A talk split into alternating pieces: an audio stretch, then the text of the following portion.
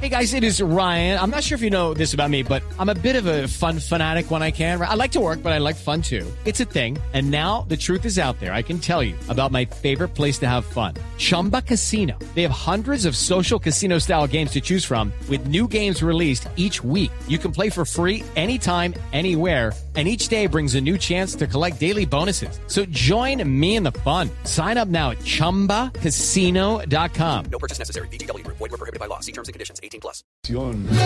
Por algo será.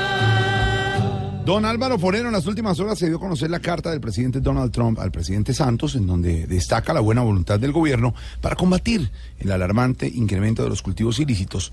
Esto pese a que el informe de la DEA responsabiliza a Colombia por el aumento del 35% de la producción de coca. ¿A qué está jugando Trump, don Álvaro?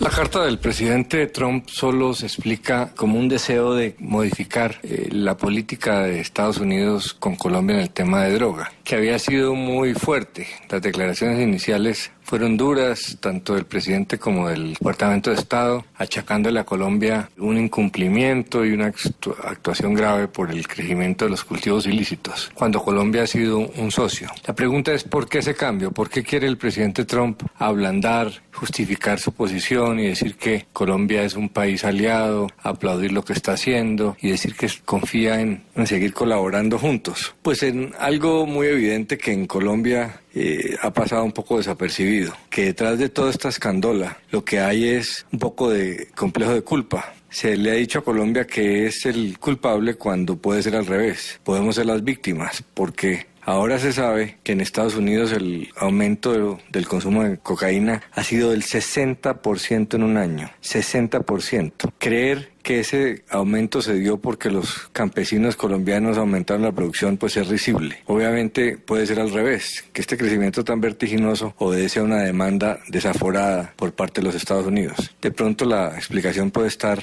en ambas partes, un aumento de la demanda y un aumento de la oferta que coincidieron por distintas razones. En Colombia pues también está la situación de que los cultivadores esperaban con la sustitución que el gobierno les pagara, el aumento del valor del dólar que estimulaba a los narcos a producir más, pero no es tan sencilla la respuesta.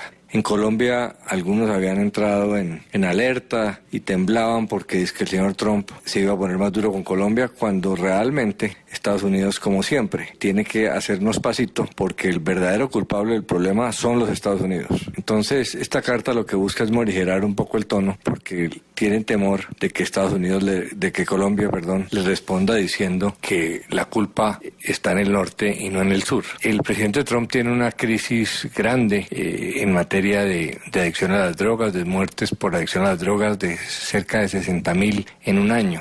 Muere más gente por consumo de drogas que por... Uh, accidentes de tránsito y por muertes con armas de fuego. Entonces, pues quizá los Estados Unidos teme que Colombia les apunte el dedo y busca una volver a la cordialidad. Entonces, aquí había unos más trompistas que Trump, diciendo que toda era la culpa nuestra y que había que temblar, y la realidad ha mostrado que no es así.